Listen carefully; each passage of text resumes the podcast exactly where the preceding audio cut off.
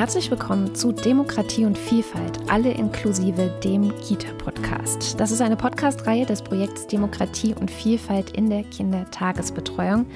Mein Name ist Katrin Rönecke und wir erkunden in dieser Reihe, wie Vielfalt und Demokratie schon bei den kleinsten Kindern gefördert und auch gelernt werden können, eben in der Kindertagesbetreuung, also in der Kita oder auch in der Kindertagespflege. Dieser Podcast wird in diesem Jahr, also 2021, vierteljährlich erscheinen mit Start heute und wir werden gemeinsam mit ausgesuchten Expertinnen verschiedene Themen der Demokratie und auch Vielfaltsbildung in der frühen Kindheit beleuchten. Und wir starten diese Reihe mit einem, finde ich, sehr aktuellen Thema, nämlich Partizipation von Kindern, aber in Krisenzeiten, also zum Beispiel während so einer Pandemie. Kinder waren und sind ja noch immer durch die Pandemie besonderen Belastungen und Entbehrungen ausgesetzt. Und gleichzeitig fühlten sich viele von ihnen, zumindest gaben sie das auch in Umfragen an, wenig gehört und auch wenig gesehen. Und wie man das auch in so außergewöhnlich belastenden Zeiten besser schaffen kann, wie man sie besser einbinden kann, das bespreche ich heute mit Frau Professorin Dr. Reingard Knauer. Sie war Professorin für Pädagogik an der Fachhochschule Kiel und ihre Schwerpunkte sind Erziehung und Bildung im Kindesalter. Sie beschäftigt sich seit über 20 Jahren mit Partizipation, auch im Institut für Partizipation für Bildung e.V., kurz IPB das sich für mehr Partizipation und mehr Rechte von Kindern und Jugendlichen einsetzt. Und zudem ist sie auch Mitglied des Beirats des Gesamtvorhabens Demokratie und Vielfalt in der Kindertagesbetreuung. Und ich heiße Sie herzlich willkommen. Hallo, Frau Professorin Dr. Knauer. Ja, moin, Frau Rönnecke. Über 20 Jahre, habe ich gerade erzählt, ist das nun schon Ihr Thema. Was hat Sie denn damals dazu bewogen, sich mit der Partizipation von Kindern zu befassen? Gab es da irgendein Schlüsselerlebnis, dass Sie gedacht haben, das lässt mich jetzt nicht mehr los, ich muss mich da jetzt sofort drum kümmern, dass das besser wird? Nee, das war eigentlich äh, ein Thema, was mich schon im Studium damals der Sozialpädagogik fasziniert hat. Äh, damals hat man noch nicht über Partizipation gesprochen, aber die Frage, die mich immer interessiert hat, ist, wie äh, gestaltet man eigentlich ein Verhältnis zwischen zwischen Erwachsenen und Kindern äh, so, dass es ähm, gleichberechtigt ist.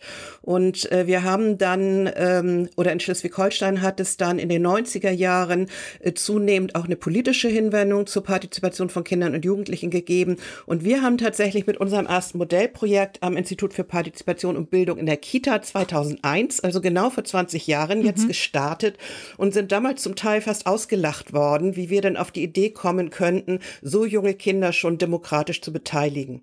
Dann gab es sogar manchmal die Nachfrage, das wollt ihr wohl auch noch mit, der, mit Krippenkindern machen. Und wenn wir dann Ja sagten, ähm, dann war Verwirrung manchmal in den Gesichtern. Das hat das sich massiv geändert. Hat es sich, weil ich kann mir vorstellen, dass sich heute noch viele nicht vorstellen können, dass man so kleine Kinder schon irgendwie beteiligen kann. Also ähm, häufig begegnet zumindest mir noch so diese Idee, naja, wenn sie so klein sind, dann hm, können die noch nicht so viel. Vielleicht, wenn sie dann in die Schule gehen, da wird das ein bisschen besser. Ja, ähm, da haben Sie in der, in der Breite und gesamtgesellschaftlich sicher recht. Aber wenn ich heute ähm, von Trägern angefragt werde, auf Kita-Veranstaltungen bin, dann ist das Wort Partizipation kein Fremdwort mehr. Und es ist auch kein Wort mehr, was so viel Abwehr ähm, erstmal hervorruft. Und das war tatsächlich vor 20 Jahren anders. Dass da noch viel Luft nach oben ist in allen Bereichen, da bin ich ganz bei Ihnen. Mhm. Vielleicht, wenn wir nochmal so hinter diesen Begriff auch blicken, also wir sprechen heute über Demokratiebildung, wir sprechen über Partizipation, das sind sehr, ich finde, noch sehr theoretische Begriffe. Wenn ich mir jetzt so einen typischen Kita-Alltag vorstelle, also wir machen Morgenkreis, dann wird im Garten gespielt, dann wird ein bisschen gebastelt, es gibt Essen, Schlafen und so weiter. Wo fängt das dann eigentlich genau an, also mit der Demokratiebildung, mit der Partizipation in diesem Alltag? Ähm, ja, wir sprechen von äh, demokratischer Partizipation ganz explizit und das tun wir deshalb, weil wir Partizipation als ein Kinderrecht verstehen, so wie das auch in der UN-Kinderrechtskonvention festgeschrieben ist und auch im Kinder- und Jugendhilfegesetz an verschiedenen Stellen. Und äh, wenn ich ein, wenn ich Beteiligung als ein Recht verstehe, dann ähm, hat jedes Kind auch dieses Recht, unabhängig davon, ähm, äh, wie die pädagogischen Fachkräfte gerade gestimmt sind sind. Also man muss versuchen, Partizipation, äh, das Recht auf Beteiligung ähm, äh, unabhängig von der, ich sag mal, Gnade der Erwachsenen zu gestalten ähm, und, und es als strukturelles Recht zu verankern. Das ist im Übrigen gar nicht so neu. Einer unserer Lieblingspädagogen, der polnische Arzt und Pädagoge Janusz Korczak, hat dies schon vor ziemlich genau 100 Jahren in seinen Kinderheimen für Jugendliche ähm, konzipiert und auch umgesetzt. Und viele seiner Überlegungen haben uns dann auch äh, weitergeführt in unseren Überlegungen und in der Entwicklung der Konzepte, die wir für Kita-Partizipation gemacht haben. Mhm. Und die Frage, wo es anfängt, ähm, ist, äh, es fängt erstmal an bei den Erwachsenen. Es fängt an bei einem Nachdenken äh, darüber, wie denn die Machtverhältnisse im Kita-Alltag gestaltet sind und gestaltet sein sollen. Und das ist schon eine erste Herausforderung für viele Fachkräfte, weil die wenigsten ähm, in die Kita gegangen sind, um äh, mächtig zu sein. Und sie fühlen sich häufig aber gar, auch gar nicht mächtig. Aber Macht ist ein konstitutionelles Moment jeder Pädagogik, insbesondere mit jungen Kindern.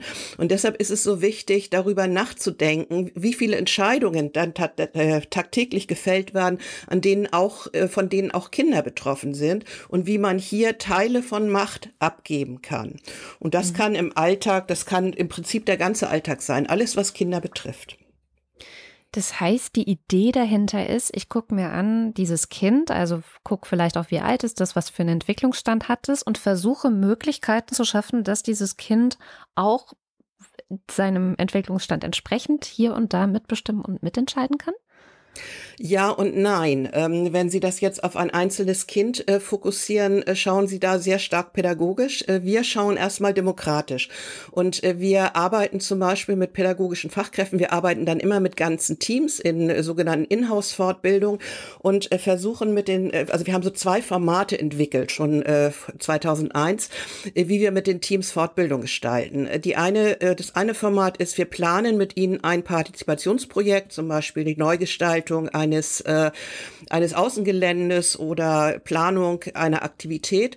Und wir zerlegen das dann in kleine Schritte und äh, klären mit den Fachkräften, wobei die Kinder mitentscheiden sollen oder selbst entscheiden sollen oder auch nicht mitentscheiden sollen. Und das gilt dann nicht für jedes einzelne Kind, sondern das gilt tatsächlich für die Kinder in der Kita. Stell. Äh, wir machen dann häufig, äh, wir stellen häufig die Parallele her zur großen Demokratie. Also wenn dann der Staat mit jedem einzelnen Bürger, jeder einzelnen Bürgerin sozusagen individuell entscheiden würde, welche Rechte sie oder er hat, ähm, dann würde das hoffentlich einen demokratischen Aufschrei geben. Es würde vor allem auch sehr lange dauern, bis man irgendwelche Entscheidungen getroffen hat. Okay, also es ist so ein grundsätzliches Prinzip von Partizip Partizipation.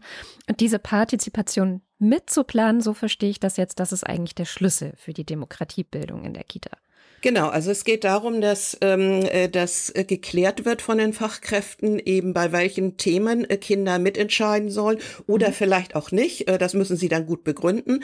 Ähm, und äh, das, wir halten das zum Teil auch in einer sogenannten Kita-Verfassung fest. Also hier wieder eine Parallele zur großen Demokratie. In dieser Verfassung haben dann äh, äh, Fachkräfte, ein Fachkraftteam im Konsens tatsächlich erarbeitet, bei welchen Themen, äh, beim Essen zum Beispiel, beim der Frage der Kleidung, Ernährung, das sind so Klassiker bei der Selbstbestimmung, aber auch bei Planungsthemen, ähm, wie ich eben schon gesagt habe, welche Rechte Kinder da haben sollen. Und dann muss das natürlich den Kindern mitgeteilt werden. Jetzt kommt die Pädagogik ins Spiel und es muss so umgesetzt werden. Und da wird es dann auch schwierig, finde ich, für die Fachkräfte, dass jedes Kind ähm, auch die Möglichkeit hat, vor dem Hintergrund seiner, ihrer Erfahrungen, äh, sich auch zu beteiligen an diesen Themen. Und da sind dann ganz viele, ähm, ja, pädagogische Überlegungen auch wieder gefragt, ja. Was hat das Kind für Beteiligungserfahrung gemacht? Äh, was kann ich ihm noch eröffnen, damit es in der Lage ist, sich eine Meinung zu bilden und vieles mehr.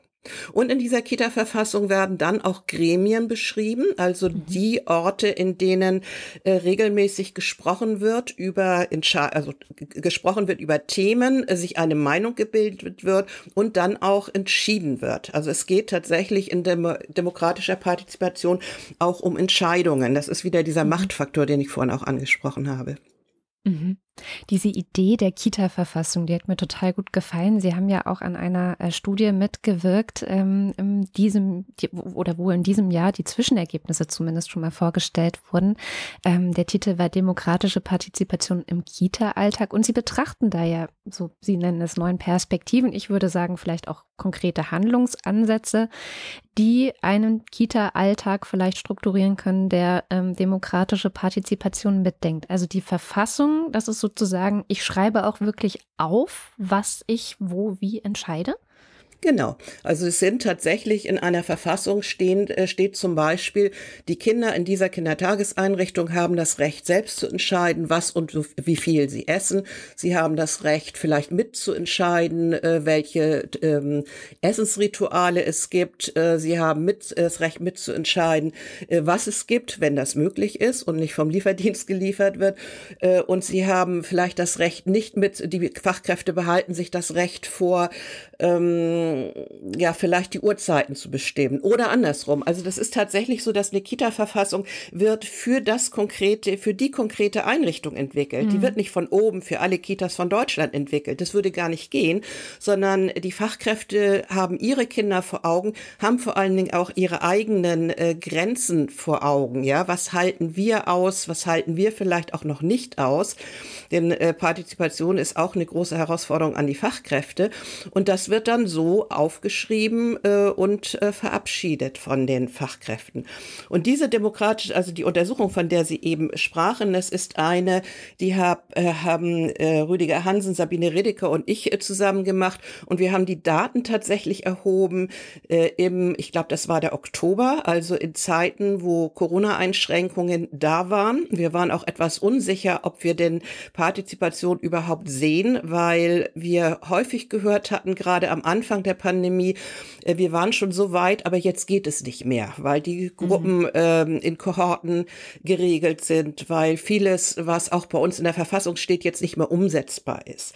Und wir waren sehr erstaunt, dass wir ähm, in diesen Einrichtungen, die wir untersucht haben, die allerdings auch eine längere Praxis mit äh, Partizipation mhm. haben, äh, dass zumindest in Teilen hier ähm, auch während der Pandemie äh, Demokrat demokratisches Handeln sichtbar war.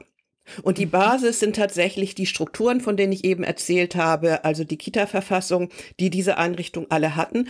Und das muss im Alltag dann aber begleitet werden dadurch, dass die Art und Weise, wie Verfahren äh, gemacht werden, also wie werden Sitzungen abgehalten und so weiter, äh, dass das, ähm, dass darüber nachgedacht wird, äh, dass äh, viel auch transparent gemacht wird durch Sprechen, vor allen Dingen auch durch Visualisierung, ja, damit Kinder wissen, worum geht es denn jetzt gerade, welche Rechte habe ich denn hier? Welche Regeln gelten denn? Also Visualisierung sind ein ganz wichtiges Mittel äh, der Umsetzung von Partizipation mit jungen Kindern.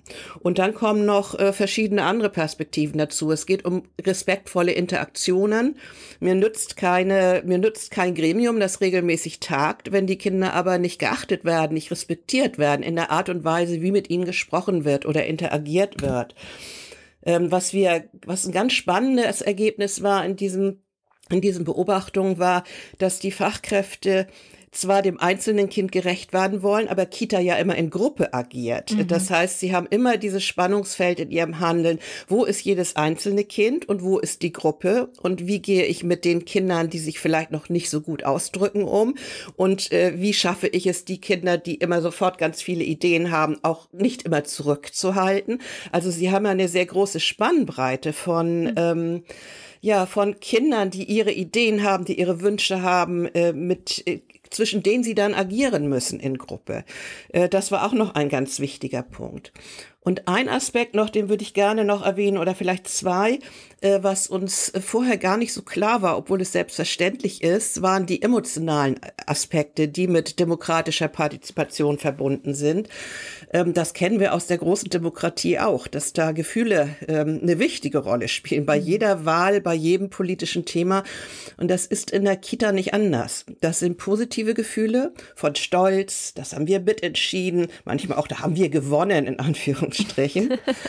aber auch von, ähm, ja, vielleicht von ähm, Enttäuschung, weil ich nicht gewählt worden bin, weil mein Thema nicht ähm, äh, in der Abstimmung nicht durchgekommen ist, von Langeweile vielleicht. Denn Sitzungen wie in der großen Demokratie sind für Kinder auch in der Kita-Demokratie manchmal auch öde und langweilig und man ist immer noch nicht fertig und so weiter. Und wir haben diese Gefühle auch erlebt bei den Erwachsenen. Also die, die Fachkräfte, viel von dem Fachkrafthandeln war auch immer wieder mit, ähm, ja, mit Emotionen äh, verbunden. Was sie ausgehalten haben und was nicht, was sie gefreut haben, äh, wenn sie nicht mitleiden konnten, äh, dass sich Kinder langweilen und so weiter. Also wir mhm. haben da ganz spannende, ich habe jetzt nicht alle aufgezählt, aber ja. sehr spannende Aspekte aus dem Fachkrafthandel gefunden, ähm, mit denen wir denken, dass sie gut auch noch mal zur Reflexion des ähm, eigenen Handelns äh, beitragen können.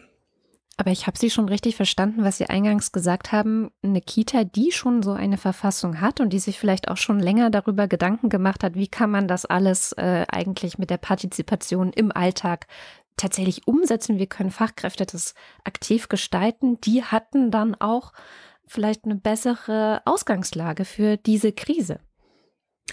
Ähm, ja, also Partizipation ist etwas, äh, das nicht von heute auf morgen kommt in einem Team. Also wir erleben in den Fortbildungen, die wir machen, in den Vorträgen, in den vielen Gesprächen immer wieder, dass es ähm, Bedenken gibt, die aus unterschiedlichen ähm, Ecken kommen und die Fachkräfte müssen Erfahrungen machen mit Partizipation. Im Idealfall positive Erfahrungen, äh, um sich dann Schritt für Schritt auch weiter vorzuwagen in äh, noch mehr demokratisches Handeln handeln. Äh, deshalb äh, arbeiten wir eben am, oder versuchen wir in den Fortbildungen zunächst auch immer vermeintlich einfache Themen mit den äh, Teams zu erarbeiten, äh, weil kleine Schritte hier mehr bringen, als wenn man gleich ganz viel Partizipation zugestehen will und dann sehr schnell an eigene Grenzen kommt. Mhm. Also Sie müssen sich vorstellen, auch so ein Team ist ja bei so einer einfachen Frage wie, ähm, was halte ich aus äh, an äh, Kleidung im Außenbereich? Darf das Kind selbst entscheiden, ob es eine Jacke anzieht, wenn es rausgeht? Und ich bin vielleicht ein Frierbolzen, ja, mir ist ganz schnell kalt und den anderen, einem Kind vielleicht nicht. Ja, halte ich das dann aus, dieses Kind trotzdem das entscheiden zu lassen, was ja nicht heißt, dass ich es alleine lasse. Ne? Also wenn dann äh, kalte Temperaturen sind, dann werde ich sicherlich das Kind begleiten. Ich werde noch mal fühlen. Äh, ich werde immer wieder nachfragen, äh, ob ihm noch warm ist. Werde die Jacke vielleicht auch mit rausnehmen, um mhm. ihm das Angebot zu machen. Du kannst dich anziehen. Aber die Fachkräfte sind gehen ja sehr unterschiedlich mit solchen Themen um. Mhm. Und äh, das muss auch zwischen den Fachkräften immer wieder ausgehandelt werden. Und das dauert einfach. Und da haben wir die Erfahrung gemacht, dass ähm, viele Kitas am Anfang der Pandemie tatsächlich das Gefühl hatten, jetzt geht gar nichts mehr. Äh, und dann aber die, die, ähm, die schon längere Erfahrung hatten, äh, denen sind dann auch immer wieder Dinge eingefallen, wie sie Kinder beteiligen können. Denn wenn Partizipation ein demokratisches Recht ist, dann muss es immer gelten. Ja, dann kann man nicht sagen, so ab äh, äh, jetzt geht es eben nicht, äh, weil wir jetzt eine Pandemie haben. Äh, das war ja auch die wieder die Debatte in der großen Demokratie, Einschränkung der Freiheitsrechte von Bürgerinnen und Bürger, äh, Bürgern. Das ist ja sehr kontrovers diskutiert worden und äh, das hat eben auch auf die Kindertageseinrichtung Einfluss gehabt. Und Partizipation heißt ja äh, genau wie in der großen Demokratie, ich muss immer schauen, welche ähm, Selbst- und Mitentscheidungsmöglichkeiten gibt es in den augenblicklichen Rahmenbedingungen, die wir haben. Und von den Einschränkungen, den Kohortenregelungen, den Hygienemaßnahmen waren alle betroffen. Mhm. Was dann wichtig war, das haben die Einrichtungen mehr oder weniger gut gemacht, ist, äh, die Kinder zu informieren. Transparenz und Information ist äh, eine wichtige Grundlage auch von Demokratie und dann danach zu suchen, wo sind denn hier in den, äh, in den eingeschränkten, im eingeschränkten Alltag, wo können wir denn hier beteiligen? Und mhm. da gibt es unendlich viel. Ja, tatsächlich, weil ich habe so das Bild vor Augen, naja, wenn die Kita zu ist, dann gibt es auch keine Partizipationsmöglichkeiten, weil dann ist das Kind ja auch nicht da und hat keinen Kontakt zu seinen Erziehungspersonen und dann ist das eben so. Aber da gibt es doch Wege? Ähm, nein, da haben Sie recht. Man muss zwischen zwei, ähm, gut, dass Sie das nochmal ansprechen, man muss zwischen zwei äh, Phasen unterscheiden. Mhm. Das eine ist äh, das Kind, das die Kita besucht. Also auch in, äh, im Shutdown waren ja viele Notbetreuungen da. Also mhm. es waren nicht, die meisten Kitas waren nicht wirklich völlig geschlossen. Ähm, äh, und das andere ist das Kind, das die Kita nicht besuchen kann. Und da haben Sie völlig recht. Das äh, war auch gerade im Shutdown ein, ein Riesenproblem. Das zeigte auch die Studie des Deutschen Jugendinstituts, dass zum, ich glaube, zu einem relativ hohen Maß der Kontakt abgebrochen ist zu den Kindern. Und das führt wieder und zu den Eltern. Und das führt wieder zu einer spannenden, auch demokratischen Frage. Ähm, gehört das Kind nur dann zur Kita Gemeinschaft oder Gesellschaft, wenn es anwesend ist? Oder gehört es auch zur Kita-Gesellschaft, wenn es krank ist, wenn es aus welchen Gründen auch immer hier Pandemie nicht anwesend ist? Eigentlich ist Zweiteres ähm, logisch. Das heißt aber, dass es eine Herausforderung für pädagogische Fachkräfte ist, Kontakt zu halten. Und das ist gerade am Anfang, weil ja alle, wir waren ja alle äh, sehr, äh, sehr unsicher am Anfang und jeder musste sich finden. Das ist in Kindertageseinrichtungen äh, wohl zum Teil sehr holperig gelaufen. Mhm. Einige, also ich, ich kenne viele positive Beispiele, aber das sind wahrscheinlich weniger als äh, die, wo es nicht äh, gelaufen ist.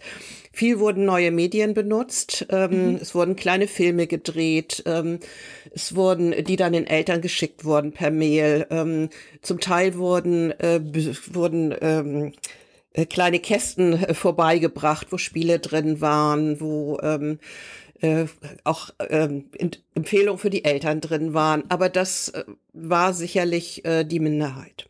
Also mhm. das ist äh, in der Zeit, in der Kinder nicht in der Kita waren, war das ein großes Problem. Und da hat auch Partizipation dann nur sehr beschränkt stattgefunden. Haben Sie völlig recht.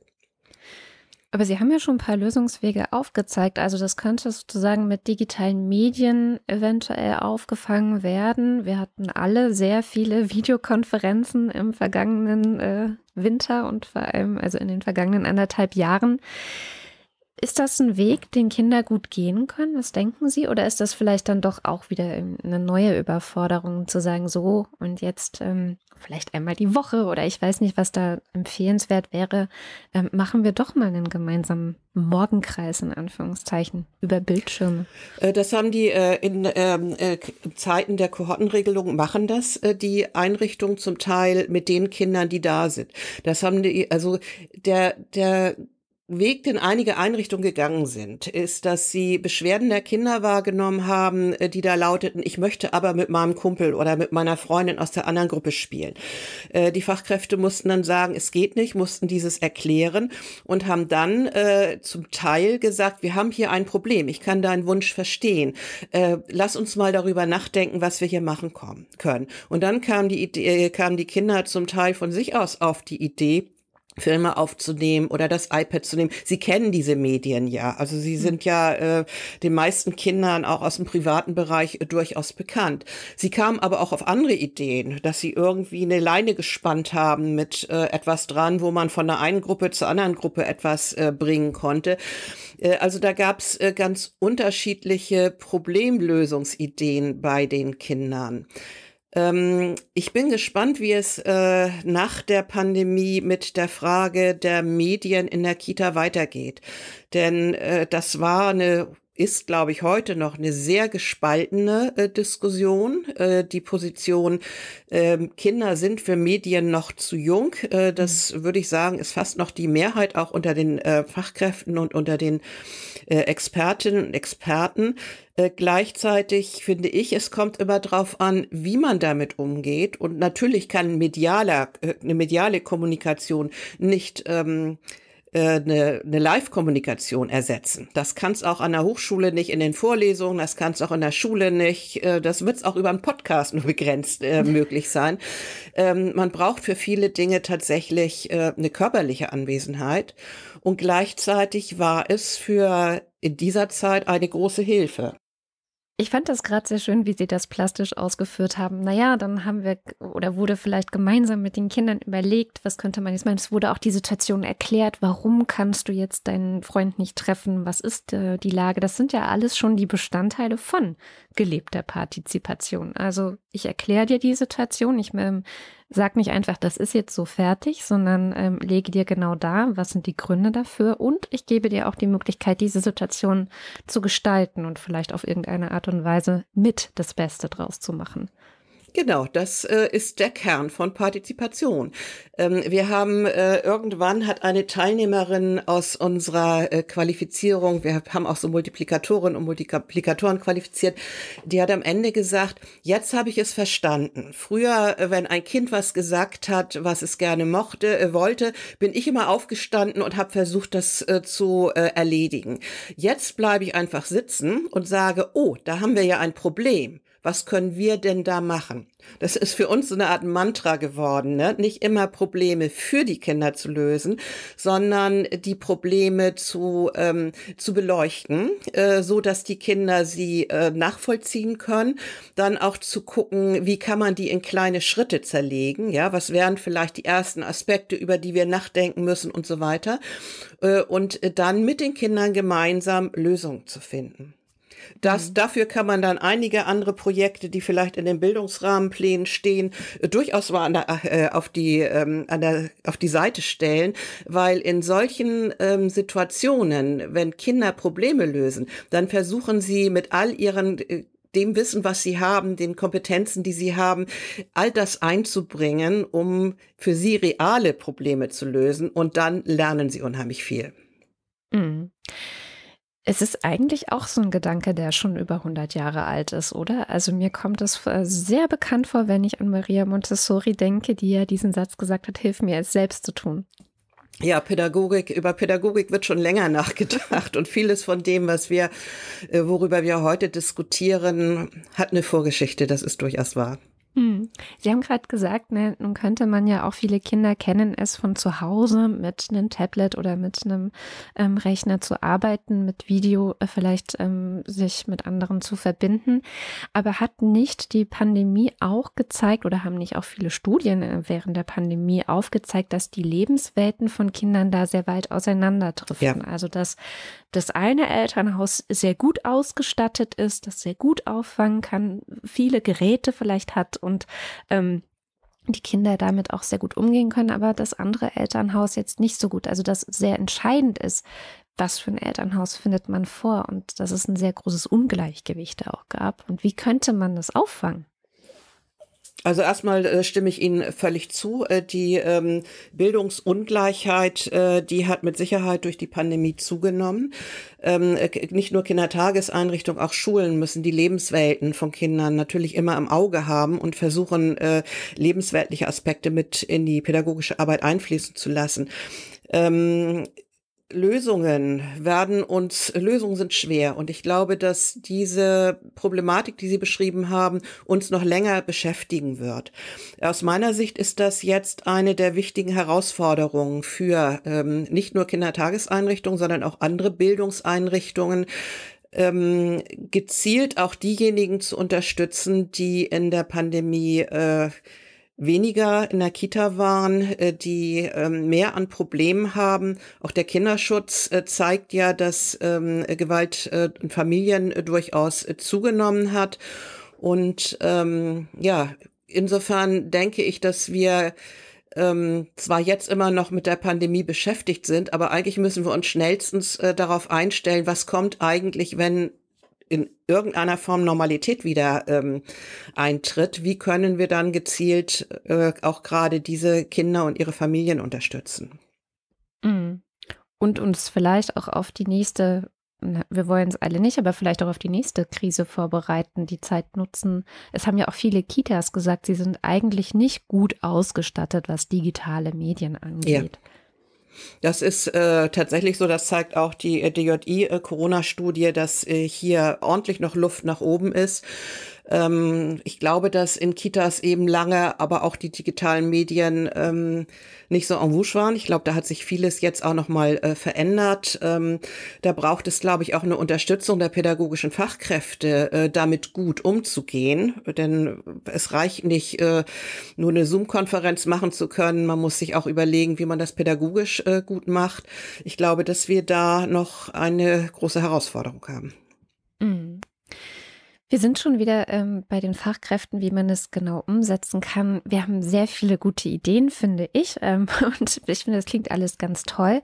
Aber ich kann mir auch vorstellen, zumindest wenn ich so an die Kitas denke, die ich kenne, dass da schon wahnsinnig viel in diesem pädagogischen Kita-Alltag von Fachkräften noch umgesetzt werden muss. Also da geht es darum, ähm, Sprachkenntnisse müssen dokumentiert werden und bestimmte Fortschritte und dann muss auf die Schule vorbereitet werden und es muss alles Mögliche äh, in der Kita abgehandelt werden und ähm, dann auch noch demokratische Partizipation lernen, eine Kita-Verfassung entwerfen und so weiter ich will es jetzt nicht schlecht reden, aber ich kann mir vorstellen, dass das vielleicht auch auf Ablehnung stößt, weil man so das Gefühl bekommt, es ist einfach zu viel. Es ist eine Überbelastung, von uns wird hier zu viel ver verlangt. Wie könnte man das vielleicht ähm, so mit Mary Poppins gesprochen, ein Löffelchen voll Zucker beigeben, dass das gar nicht so, so viel Überbelastung bedeutet? Äh, das äh, war eine Reaktion, die wir am Anfang heute häufig hatten. Und ich erinnere mich an eine Folie,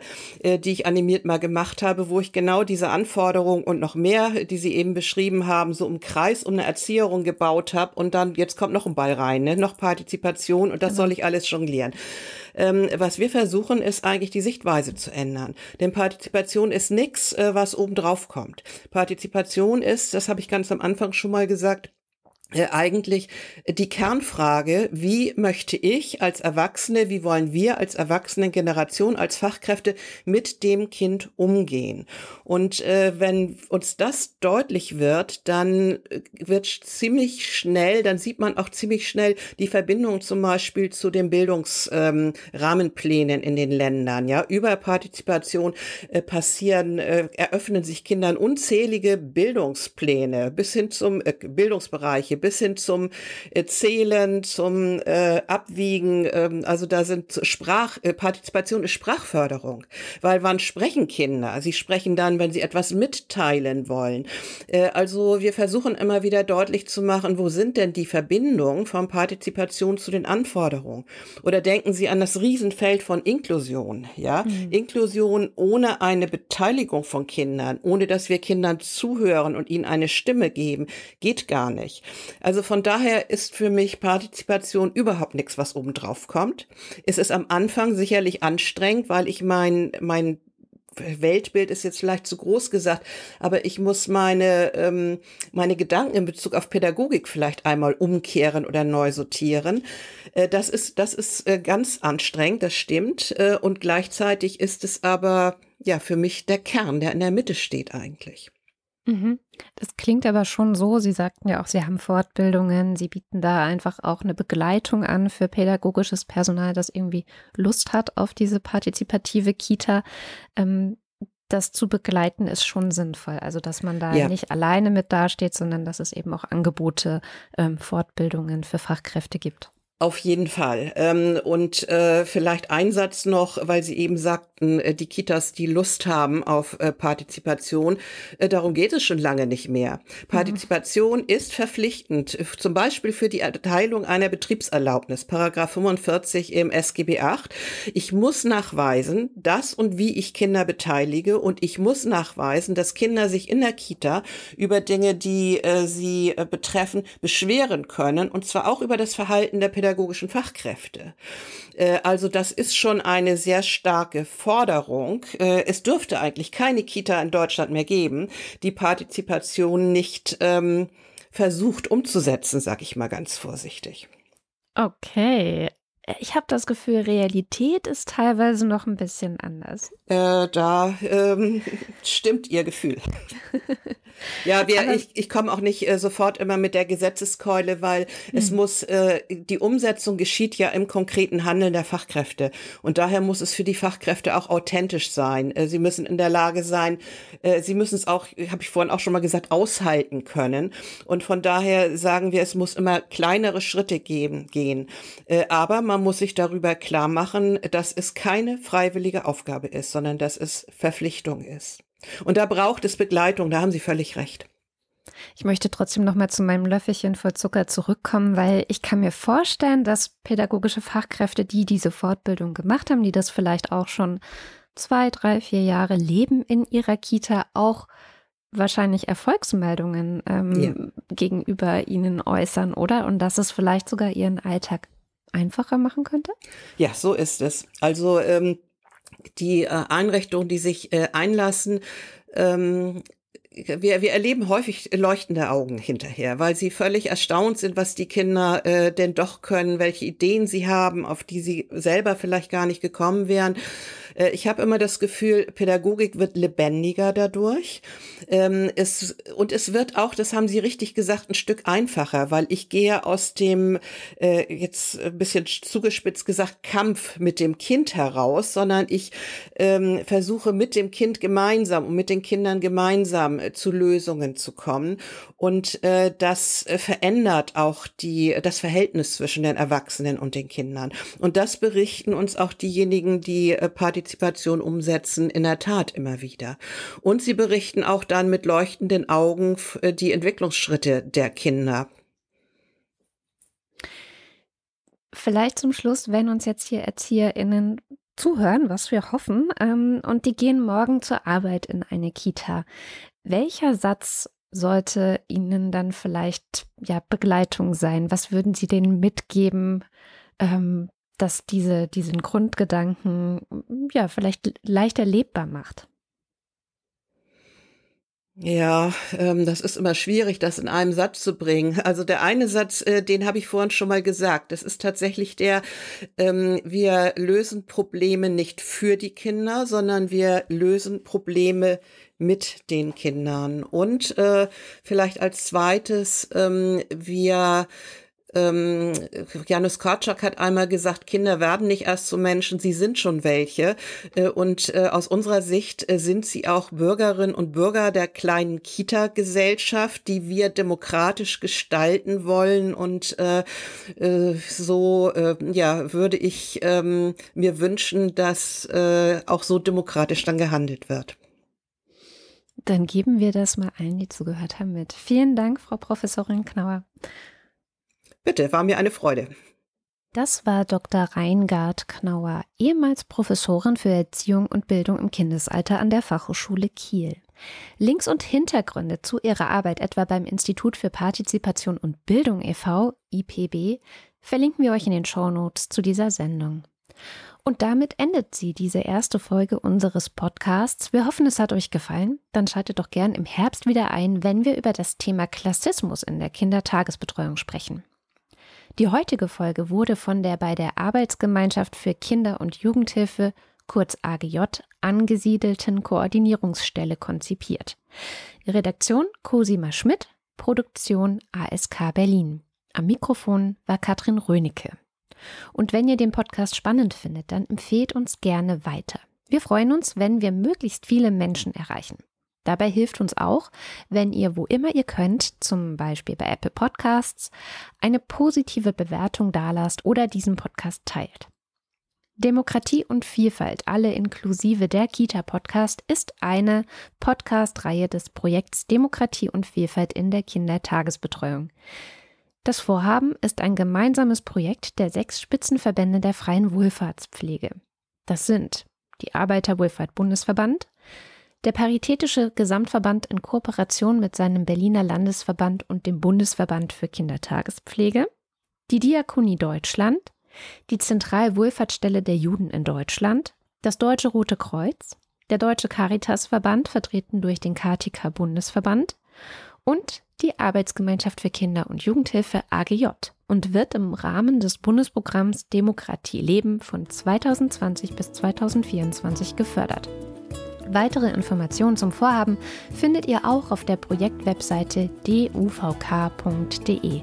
Das ist kurz für Demokratie und Vielfalt in der Kindertagesbetreuung, also duvk.de. Bis zum nächsten Mal.